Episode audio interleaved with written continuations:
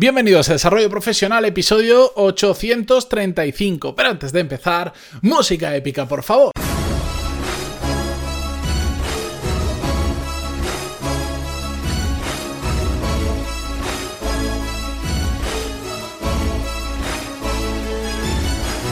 Muy buenos días a todos, yo soy Matías Pantaloni y esto es Desarrollo Profesional, el podcast donde hablamos sobre todas las técnicas, habilidades, estrategias y trucos necesarios para mejorar cada día en nuestro trabajo.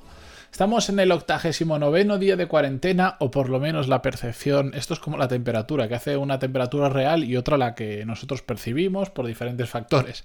Pues con lo de la cuarentena últimamente pasa un poquito lo mismo. Y eso, que en mi caso, si os soy sincero, eh, no me afecta tanto, porque al final yo me he pasado más de dos años trabajando desde casa sin ir prácticamente, entre comillas, a ningún otro sitio, pero estando la mayor parte del día en casa, porque, bueno, ahora a mí también tengo mi propia oficina en casa, pero, pero también tengo la oficina en The Power MBA y hago más cosas y eso hace que me mueva mucho.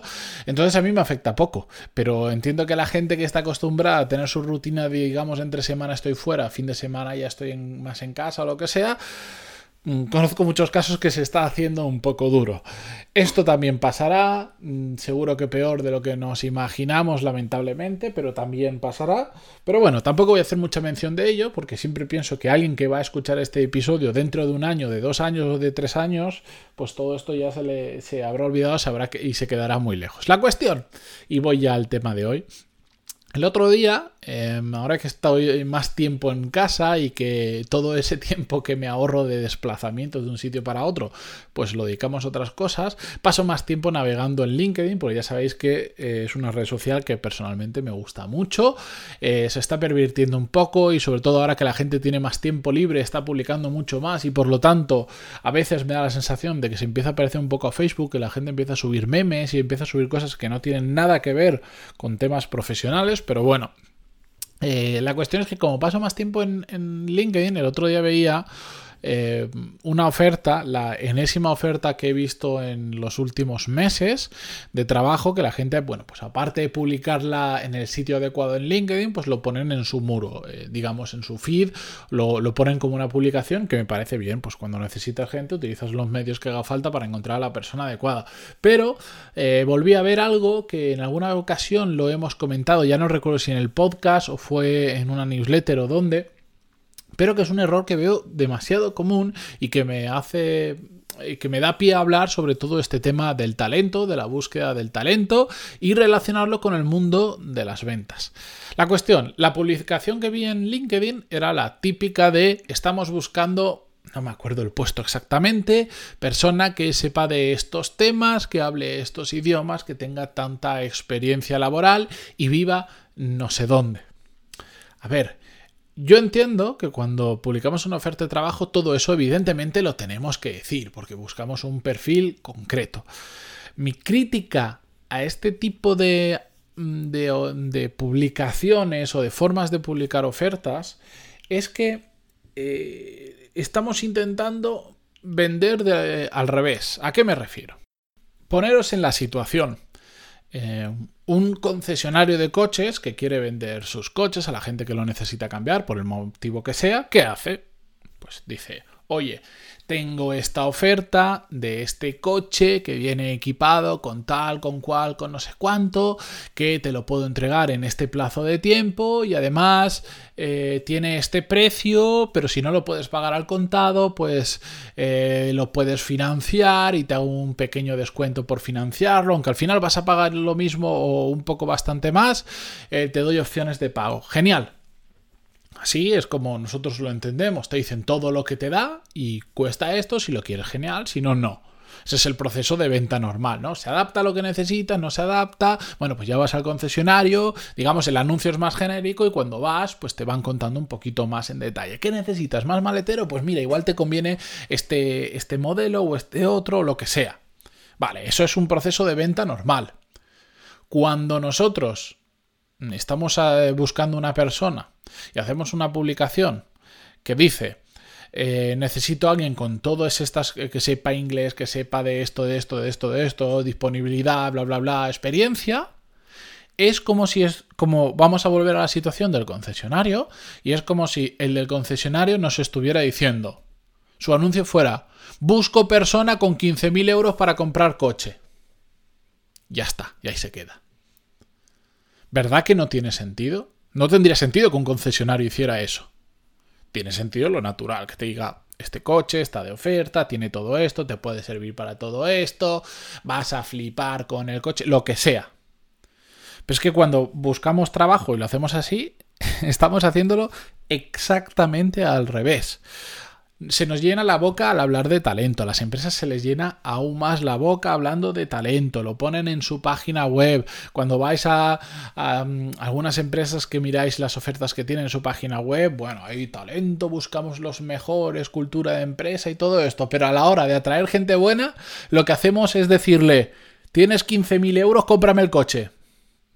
Y ya está. ¿Cómo se encuentra gente realmente buena? O casi en cualquier oferta tendríamos que hacerlo. Yo busco todo esto. Genial. Sí, sabemos. Eso hay que hacerlo porque tienes que segmentar la gente. No, cualquiera te puede presentar el currículum. Busco una persona con esta experiencia, con este nivel de lo que sea. Y a cambio, ojo, a cambio, lo que yo ofrezco, lo que yo te daría si llegamos a un acuerdo es tanta retribución, tal tipo de horario, tal beneficio extra, esto es lo que hacemos en la empresa, te podemos ayudar en esto, tendrás esta formación. Las condiciones exactas del trabajo. Es decir, yo a cambio de tu trabajo te doy esta remuneración y todos estos otros beneficios. Y para eso, para que lleguemos a un acuerdo, necesito que tú sepas esto, esto y esto, simplemente para que puedas cumplir con el trabajo. Hasta ahora lo que estamos haciendo es, necesito que tengas todo esto. Lo que yo te voy a dar, bueno, eso ya, eso ya lo veremos. ¿Qué pasa con todo esto? ¿Cuál es la realidad de publicar ofertas así? Que yo cuando conozco gente de selección especialmente que me dice, es que me llegan demasiadas personas, es que em, para filtrar me resulta muy complicado, yo siempre les digo lo mismo. ¿Qué has hecho? O sea, ¿por qué se te está apuntando cualquier persona a la oferta? ¿Cómo has publicado tu oferta? En, lo traslado al mundo del marketing digital, ¿vale? Dejarme que haga un pequeño inciso. En el mundo del marketing digital, por ejemplo, cuando hacemos un formulario, cuando, cuando yo os digo mismo, oye, em, tengo una newsletter, si queréis apuntaros, no la hago con la misma frecuencia que el podcast, ya lo sabéis, pero de vez en cuando voy enviando. Em, si queréis apuntaros, vais a pantaloni.es barra lista y ahí os apuntáis. Y cuando os vais a apuntar, os pido un par de datos. En este caso solo el nombre y el email. El resto me da exactamente igual. Pero no es fácil. Salvo que hayáis escuchado eso en el podcast, si os entráis en mi página web, no vais a encontrar en ningún sitio que diga apúntate a mi newsletter ni nada similar. ¿Por qué? Lo hago absolutamente aposta, porque solo quiero que la gente que realmente tiene interés en recibirla y en saber más sobre desarrollo profesional, se apunte. Y por lo tanto, para conocerlo, tiene que haber escuchado el podcast, manualmente tiene que haberse ido al navegador, haber escrito pantaloni.es barra lista, darme su email y darme su número, su, su nombre para que le pueda escribir. Es decir, estoy filtrando la gente que entra en este caso a mi newsletter.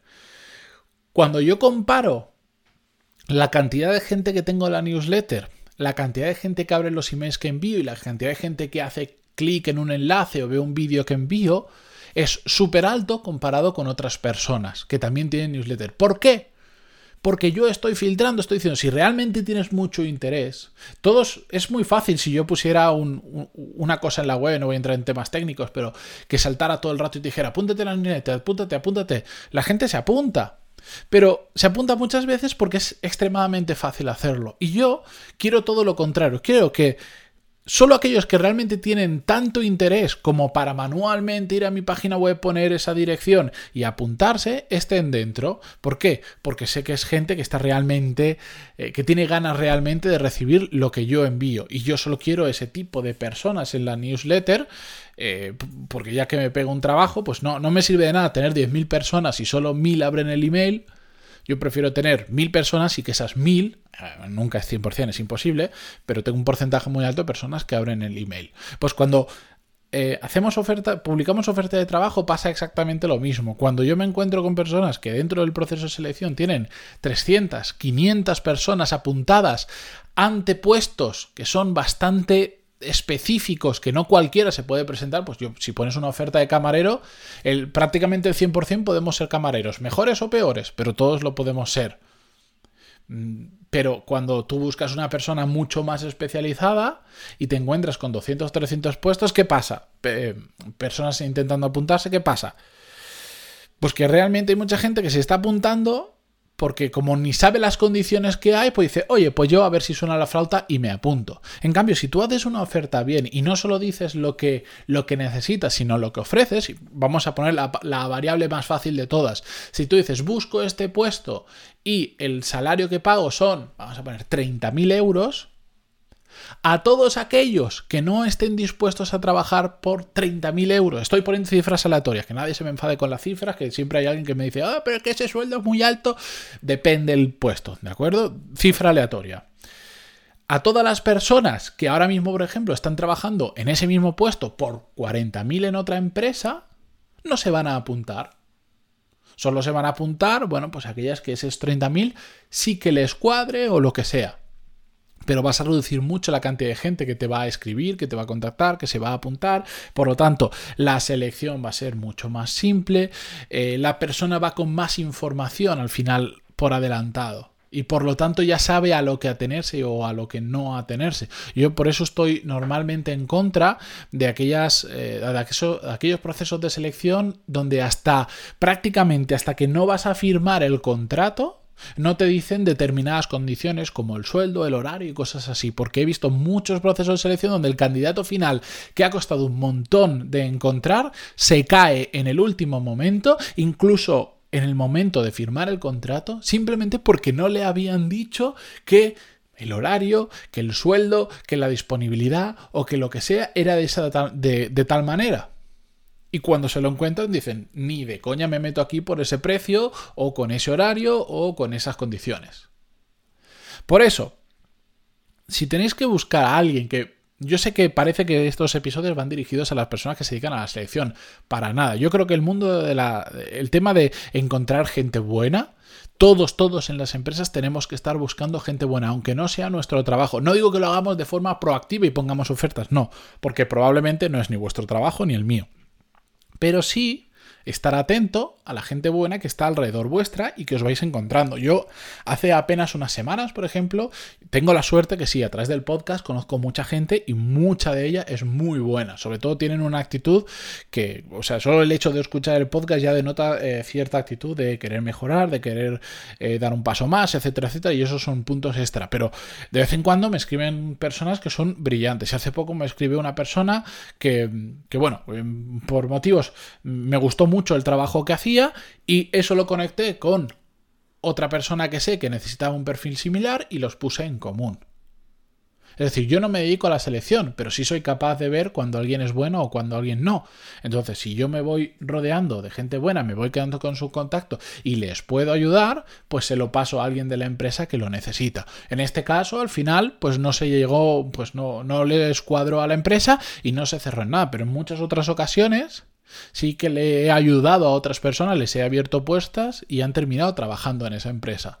Y yo no me dedico a la selección. Y creo que todos tenemos que estar haciendo lo mismo. Porque además eso aporta mucho a la empresa. Una empresa donde todos sus empleados o todos sus colaboradores o toda la gente de su entorno está constantemente, de forma directa o indirecta, viendo gente buena y proponiéndola, eso es una maravilla. Para la persona de selección es una maravilla. Para los managers o para los mm, directivos intermedios que tienen equipos es una maravilla. Porque saben que todo el mundo está buscando para todo el mundo. Y que cuando encuentren a alguien bueno, te lo van a pasar. Que igual en ese momento no te cuadra. Pero muchas veces sucede que sí que te cuadra y no has tenido que publicar ni siquiera una oferta de trabajo. Habéis una vez hace no mucho escuchaba que decían que el 80% de los puestos se cubren sin necesidad de publicar una oferta abierta a cualquiera. Me parece un porcentaje demasiado alto, pero sí que es cierto que muchos puestos de trabajo en los que últimamente yo estoy mm, tocando por diferentes temas se cubren por gente que conoces, no por una oferta que se publica en LinkedIn, que se publica en InfoJobs, etcétera, etcétera. Así que es muy importante no solo estar atentos a la gente buena que hay por ahí, sino además cuando vamos de forma proactiva a intentar atraerlos, hacerlos bien. No digáis, necesito esto, ya, necesito esto y a cambio doy todo esto. Mira cómo mola mi empresa, mira cómo mola el puesto, mira qué bien remunerado en de muchas formas está, vente con nosotros. Así es como deberíamos enfocarlo. Pero bueno, con esto yo termino por hoy. Muchas gracias por aguantarme un episodio de más de 15 minutos sobre, sobre mm, una publicación en LinkedIn, pero bueno, me apetecía hablar de ello con vosotros. Eh, gracias también por vuestros me gusta, eh, comentarios en iVoox, eh, por escucharlo en Spotify, en iTunes, donde sea que lo escuchéis, que ya hay no sé cuántas plataformas para hacerlo, donde sea. Muchísimas gracias por escucharlo. Hasta mañana. Adiós.